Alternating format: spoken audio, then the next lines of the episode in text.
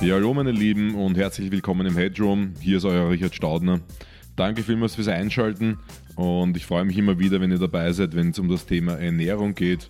Heute ziemlich waldig. Es geht nämlich um Pilze, die, diesen waldigen Fleischersatz mit Mehrwert, wie ich es auch gerne nenne. Und die große Frage, die ich mir stelle, ist, was können Pilze wirklich liefern? Äh, sind sie nur Beilage oder Hauptgericht? Und ich würde mal sagen, Pilze sind wirklich so wertvoll wie ein kleines Steak. Das kennt man so aus der Werbung, diesen Spruch, aber der gilt für vieles, wo er verwendet wird, nicht. Bei Pilzen kommt das schon eher hin, aber das sollten wir uns genauer anschauen. Zum Beispiel die Bandbreite an Vitalstoffen, die die Pilze liefern, die Eiweißmenge, ob sie wirklich relevant ist im Vergleich zu Fleisch und wie geht es eigentlich mit ähm, dem Pflücken und Besorgen von Pilzen. Muss ich wirklich in den Wald gehen und dann äh, alles schön sauber abputzen? Ähm, ja, ist natürlich die, die beste Variante, wenn ich auch ein wenig den Stress runterbringen will, bei einem kleinen Waldspaziergang ein paar Pilze zu pflücken. Dafür muss man sich aber auch gut auskennen und deswegen gibt es auch eine städtische Alternative, nämlich ähm, das Vertical Farming und das werden wir uns auch gleich anschauen. Check the mic and make sure it sound right, boys.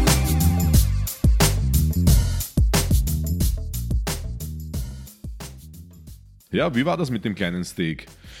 Ähm, bei den Pilzen kommt das aus meiner Sicht tatsächlich hin. Ähm, wir sind ja permanent auf der Suche durch Ernährungsformen, die sich ändern, durch, weil wir uns einfach verändern, weil wir etwas Neues ausprobieren wollen, weil sich unsere Ziele verändert haben, weil wir eine andere Ansicht haben auf die Weltordnung oder was auch immer. Man wird mal vegan, dann mal wieder Paleo, mal was anderes und dann wieder Retour. Aber der Pilz ist eine großartige Sache für alle.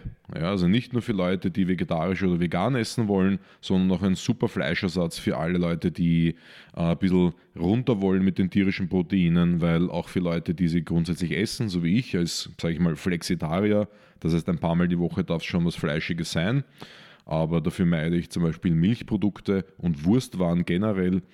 Aber für mich ist der Pilz eine super Alternative, um ähm, hier immer wieder dieses kleine besagte Steak mit reinzubringen, aber ohne tierische Proteine eben. Einfach ohne, aber back to the roots, rein in den Wald, Pilze schnappen und kochen.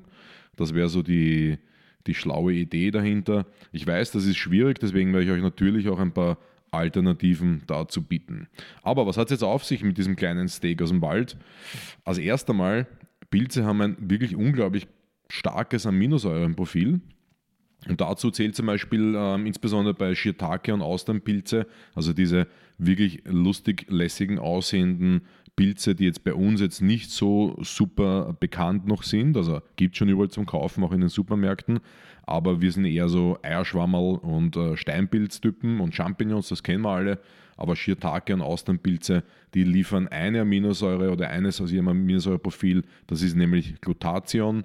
Und wer das äh, schon mal gehört hat oder vielleicht gelesen hat in meinem letzten Beitrag zum Thema Glycin, äh, Fit und Jung für, mit einer kleinen Geldbörse, das war ein Beitrag über die Aminosäure Glycin, da ging es auch um Glutathion. Und da, da konnte er einiges über das Thema nachlesen, aber hier in Kürze, Glutathion ist ein super potentes Antioxidant, das heißt, hilft ganz stark gegen den alltäglichen oxidativen Stress, den wir ausgesetzt sind. Das heißt, hat etwas mit der Zellgesundheit zu tun. Und unser Problem ist einfach, dass dieses hauseigene Glutathion, das wir in, ähm, in unserem Körper ja selber auch produzieren können, diese Fähigkeit der Synthese von diesem, von diesem Stoff, den verlieren wir einfach mit dem Alter. Das heißt, die Fähigkeit, Glutathion zu produzieren, wird tatsächlich mit dem Alter immer weniger. Ja? Und Lebensmittel bzw. Nahrungsergänzungsmittel, die das unterstützen, wie eben Nahrungsergänzungsmittel war das diese supergeile, günstige Aminosäure Glycin oder eben hier Pilze, Shiitake oder Austernpilze können da eben helfen. Aber das ist nicht alles. Ähm, auch was das Aminos, Entschuldigung, das Eiweißprofil generell betrifft, die Steinpilze und Eierschwammerl, die ich schon erwähnt habe, die warten hier mit einer ziemlich großen Menge auf. Jetzt muss man natürlich der Fairnesskeit halber sagen, gegen ein äh, Rindsteak oder dergleichen haben sie da jetzt äh, zumindest, was die, die, die Menge pro 100 Gramm betrifft, natürlich keine Chance. Aber es ist ausreichend für einen erwachsenen Menschen. Und ich bin halt der Meinung, dass man grundsätzlich weniger Fleisch essen sollte und weniger Protein. Da gibt es auch genug Studien dazu, die zeigen, dass eine Reduktion hier einen gesundheitlichen ähm, Vorteil haben kann. Ja, ich meine da nicht, dass man das dann tauscht gegen die Weizenspaghetti oder sowas, den freigemachten Platz, sondern eben gegen gesunde und ballaststoffreiche Lebensmittel, wie zum Beispiel Pilze. Was haben denn Pilze noch zu liefern? Äh, sie sind eine ziemliche Bananenkonkurrenz. Äh, das gilt zwar nicht für Geschmack und Optik, also weder in der Farbe noch in der Krümmung oder im Convenience-Faktor. Also ich werde jetzt wahrscheinlich nicht ein paar Pilze jetzt in die Hosentasche stecken und mitnehmen und unterwegs naschen. Das geht gut mit der Banane, mit den Pilzen eher weniger. Aber im Kaliumgehalt, Kaliumgehalt der, von Pilzen ist ähnlich hoch wie Bananen. Die Banane gewinnt zwar noch, aber es ist relativ hoch. Und Kalium brauchen wir zum Beispiel bei der Blutdruckregulation. Also kein unwichtiger Stoff. Und wichtig ist nur zu wissen, wenn ihr jetzt die Pilze verarbeitet, dass Hitze, Hitze der, dem, dem Kaliumgehalt in den Lebensmitteln einfach schadet. Das heißt, bei zu heißem und zu langem Kochen äh, verliert der Pilz sein Kalium. Aber wenn ihr eine Pilzsuppe macht zum Beispiel, ist das Wurst. Warum? Weil ihr ja dann auch den Saft mit konsumiert, beziehungsweise jetzt in einer Pilzsuppe ja alles dann in die Flüssigkeit übergeht und dann eh auch mitgegessen oder mit äh, geschlürft wird. Was das Braten betrifft, empfehle ich einfach, wenn ihr alles, was mit Pfanne zu tun hat, äh, die Pilze wirklich nur kurz bei, bei hoher Hitze auszusetzen und äh, sie nicht tot zu grillen oder dergleichen. Ansonsten, was, wie schaut es aus ähm, bei sonstigen Vitaminen und Ballaststoffen bei Pilzen? Also beispielsweise Ballaststoffe, super wichtiges Thema. Das ist auch ein Grund, warum ich gerne Pilze esse. Was jetzt Fleisch zum Beispiel wenig liefert, ist ein hoher Ballaststoffbereich. Ähm, das heißt, Eierschwammerl zum Beispiel haben, bieten sehr viele Ballaststoffe und das ist natürlich super geil für unseren Verdauungstrakt. Was haben denn Pilze noch zu bieten? Ähm, ein ziemlich dichtes Profil an Vitaminen und Ballaststoffen, was in Pilzen vereint ist.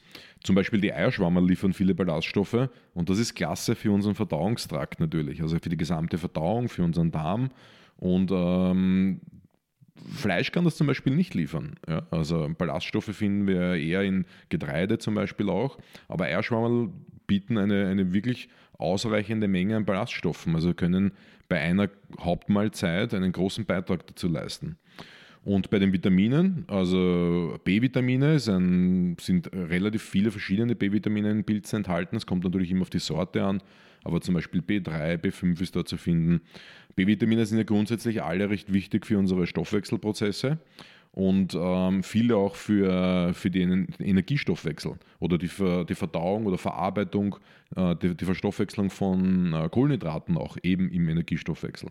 Also B-Vitamine kein unwichtiges Thema. Ich sage immer, irgendein B-Vitamin braucht es immer in irgendeinem Stoffwechselprozess und wir haben ja wirklich sehr viele verschiedene B-Vitamine. Und das sind halt einfach die wichtigsten Hilfsstoffe, dass die Prozesse gut funktionieren und andere Mikro Mikronährstoffe wie Magnesium oder dergleichen äh, verstoffwechselt werden können. Was auch interessant ist, Pilze enthalten eine relativ hohe Vitamin D-Menge, also relativ hoch ist jetzt äh, ein bisschen überspitzt, aber jetzt im Vergleich zu anderen Lebensmitteln hoch. Und ähm, wir wissen ja, es gibt wenig Lebensmittel, die tatsächlich Vitamin D enthalten. Ein wenig ist, ist es im Fisch enthalten, aber einfach zu wenig, um damit wirklich auszukommen. Das heißt, uns Menschen bleibt nichts erspart, als in die Sonne zu gehen und äh, Vitamin D selbst aufzubauen bzw. zu tanken aus der Sonne. Und der Pilz macht es nicht anders. Das Witzige ist nämlich, wenn man einen Pilz umlegt auf den Hut mit dem Stiel nach oben, dann also diese Lamellen quasi der Sonne aussetzt, Dadurch steigert er sein Vitamin D-Gehalt um ein hundertfaches. Und das ist schon bemerkenswert, würde ich sagen. Also das kann ihm kein Lebensmittel nachmachen, kein anderes. Ja, und ansonsten, was gibt es noch? Calcium, Magnesium, Mangan, Zink und Selen ist, ist auch in Pilzen in nennenswerten äh, Mengen vorhanden. Eine coole Sache auch noch, die jetzt äh, fernab der Nährstoffbilanz auf Pilze zutrifft oder die Frage, wo kriegen sie ihre Nährstoffe auch her, äh, was wir oder was ich nicht wusste bisher ist, dass Pilze über den Waldboden kommunizieren mit anderen Pilzen, mit Bäumen und so weiter. Und sie haben da so ein wirklich groß angelegtes, mikroskopisch kleines Netzwerk an Strängen über den Boden verteilt. Das heißt, das, was wir hier oben sehen, den Pilz, das ist ja nur der Fruchtkörper. Der eigentliche Pilz ist unten im Boden und geht über Meter und Meter in diesen mikroskopischen Strängen äh, durch den Waldboden, verbindet sich mit anderen Pflanzen und insbesondere mit Bäumen und tauscht hier auch Nährstoffe aus. Das heißt, da, gibt, da wird wirklich zwischen denen kommuniziert und auch findet ein Nährstoffaustausch wie auf einem Basar statt. Da wird Zucker und andere Nährstoffe hin und her geschoben. Somit hilft der Pilz dem Baum und der Baum hilft dem Pilz. Und wie gesagt, wir sehen oben nur den Fruchtkörper, das heißt Essen und Sehen und Pflücken tun wir eigentlich den Fruchtkörper. Das ist zu vergleichen jetzt wie mit einem äh, Birnenbaum zum Beispiel. Wenn man sich vorstellt, der ganze Birnenbaum ist unter der Erde und es schaut oben nur die Birne raus, die reißt du ab und kannst diese essen. So könnte man sich das vorstellen. Ja? Und der Grund, warum Pilze so viele Nährstoffe enthalten, hat definitiv damit zu tun, dass diese Stränge sehr weit in den Boden reinreichen und hier wirklich sehr viele Nährstoffe raufpumpen können in den Fruchtkörper. Das macht die Pilze so genial aus meiner Sicht. Ähm, da würde ich euch noch gern was erzählen unter, von, von, von dem Sibieren unter den Pilzen. Ähm, gemeint ist damit der Chaga-Pilz, weil man muss jetzt auch ein bisschen ähm, differenzieren zwischen unseren heimischen Pilzen, die wir so pflücken können oder kaufen können im, im Supermarkt, die wir dann verarbeiten zu einem Pilzrisotto oder einer Pilzsuppe oder dergleichen. Und das andere, was es noch gibt, ist, äh, sind Pilze, die jetzt eher zu Nahrungsergänzungsmitteln oder Extrakten oder Tees oder dergleichen verarbeitet werden. Und äh, Sibire unter diesen Pilzen und äh, einer der, der Top-Superstars mm, aus diesem Bereich ist der Chaga-Pilz.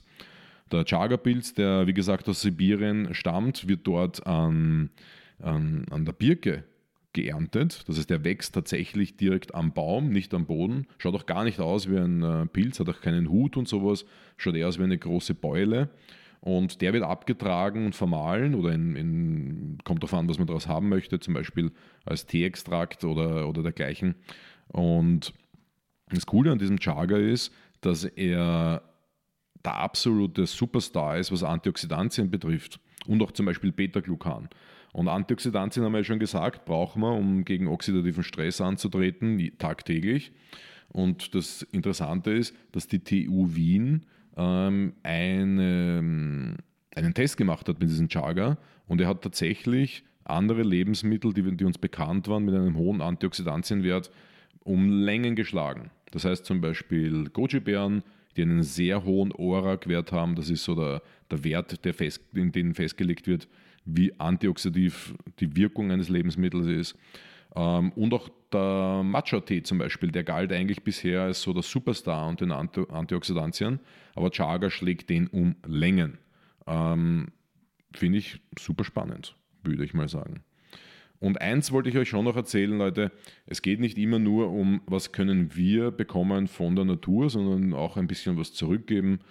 Ja, und da sage ich mal, der Pilze essen ist definitiv eine sehr klimafreundliche und klimaschonende Alternative, insbesondere wenn man äh, seine Pilze aus einer sogenannten Vertical Farming Kultur bezieht. Das ist äh, aus meiner Sicht ein wahrhaftiger Game Changer, auch wenn äh, dieses Wort Game Changer jetzt in den letzten zwei, drei Jahren wirklich stark vergenusszwergelt wurde durch diverse Ideen, nennen wir es mal so. In diesem Fall ist es wirklich ein Game Changer, denn ähm, in, so einer, in so einem Vertical Farming System wird, werden Pilze äh, in gestapelter Form in Etagen angebaut. Das kennt man vielleicht auch von anderen Dingen, mittlerweile auch von Salatköpfen, in der Zukunft sicherlich von vielen Greens, die wir konsumieren, aber auch jetzt schon sehr stark, was ähm, die Produktion von Sprossen betrifft. Ja? Auch wird, wird auch so in Etagen produziert. Dadurch spart man einfach irrsinnig viel Platz kann das in der Stadt anbauen und ich glaube, das ist ein Thema der Zukunft, dass wir in der, in der Stadt unsere Greens anbauen und dafür nicht riesengroße Felder brauchen und, und die, die, die, die Nutzfläche der Erde damit quasi blockieren. Genauso wie auch natürlich mit ähm, der Erzeugung von, von Getreide oder anderen ähm, Nahrungsmitteln für die Tierproduktion. Wir wissen, dass da sehr viel Fläche der Erde drauf geht. Dieses äh, Vertical Farming ist definitiv eine Möglichkeit, dem zu entgehen in der Zukunft. Und das Gute ist daran, das ist jetzt, jetzt kommt eigentlich das Wichtigste an dieser Sache, es ist im Vergleich zum Out Outdoor-Anbau nahezu schadstofffrei. Ja, also es muss ja nicht äh, viel gespritzt werden und dergleichen. Es braucht viel weniger Platz, viel weniger Wasser. Ähm, es wird mit Kunstlicht äh, befeuert. Das heißt, es kann sogar in einem Altbaukeller angebaut werden. Das gibt es auch in Wien. Da erzähle ich euch gleich mehr dazu. Und man erspart sich auch ähm, das sogenannte Pilzputzen, wenn man jetzt den Pilz betrachtet. Ja. Das heißt, wenn ihr in den Wald geht, dort Pilze sammelt, dann könnt ihr natürlich Erd, das Erdmaterial, Insekten oder dergleichen abgeputzt. Das ist ein bisschen Arbeit, ist nicht so schlimm, aber ein bisschen Arbeit ist es. Und das erspart man sich bei dieser Vertical Farming Geschichte, weil hier werden nämlich Ersatzmaterialien verwendet als Basissubstrat. Das heißt, der Pilz wächst dann nämlich auf zum Beispiel ähm, Kaffeeersatz oder, oder Brauereiabfällen oder Sägespänen auf, oder auf Bananenblätter, auch ganz cool. Ja? Also da gibt es verschiedenste Varianten als Ersatz für den guten alten Waldboden. Ja, also beispielsweise züchtet das Startup Hut und Stiel in Wien-Brigittenau ähm, in so, so einem Altbaukeller auf alten Kaffeeersatz. Den holen sie sich auf, aus, aus Wiener Kaffeehäusern gratis ab. Das ist ja ein Abfallprodukt. Und ich würde mal sagen, das, ist, das klingt ziemlich klimafreundlich. Auch cool fand ich die, das Konzept von den Pilzbrüdern, die auch in der Wiener, in Wien sind, in der Leopoldstadt. Die machen das Ganze in diesem Etagensystem auf Holzspänen und produzieren dort eben Kräuterseitlinge, ähm, Rosenseitlinge, Buchpilze und so weiter. Ja? Und einer meiner Lieblinge ist, ähm, es gibt in Wien-Donaustadt, also auch wieder in Wien. Da ist aus meiner Sicht der aufregendste Anbau von Pilzen findet dort statt. Daher Mutzek, Heinz Mutzek züchtet dort nämlich auf Stämmen von Bäumen den Shiitake-Pilz in biologischer Qualität. Das heißt, da werden kleine Löcher in die Bäume ge gebohrt und ähm, dann wird dort der, der, Pilz angesetzt und geerntet. Also das, das sind, der hat so 300 Bäume, wo er das macht. Ähm, das ist noch in Wien, am Wiener Stadtrand und wie gesagt biologische Qualität. Also ja, das, ich finde mal, das sind wirklich gute Ideen und ähm, das ist eine Möglichkeit, um einfach mit unserem Fleischkonsum runterzukommen und ein bisschen flexitarischer mit dem Thema umzugehen. Ähm, warum nicht mal ein, ein, Steak gegen einen schönen Portobello-Pilz tauschen? Äh, der, das sind diese großen, flachen Pilze. Da kann man sich auch quasi ein Pilzschnitzel rausbraten äh, in der Pfanne. Und mit den richtigen Rezepten kann das wirklich richtig geil werden.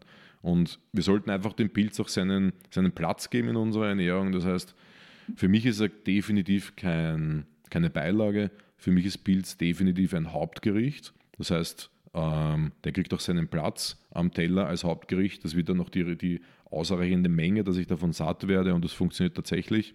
Und wie wir schon vorher ähm, jetzt erfahren haben, ist, ja, Eiweiß und Vitalstoffe liefern Pilze wirklich ausreichend. Da braucht man sich keine Sorge machen. Also Pilze sind wirklich ein guter Ersatz für Fleisch, auch was den Geschmack betrifft, aus meiner, aus meiner Sicht. Ja.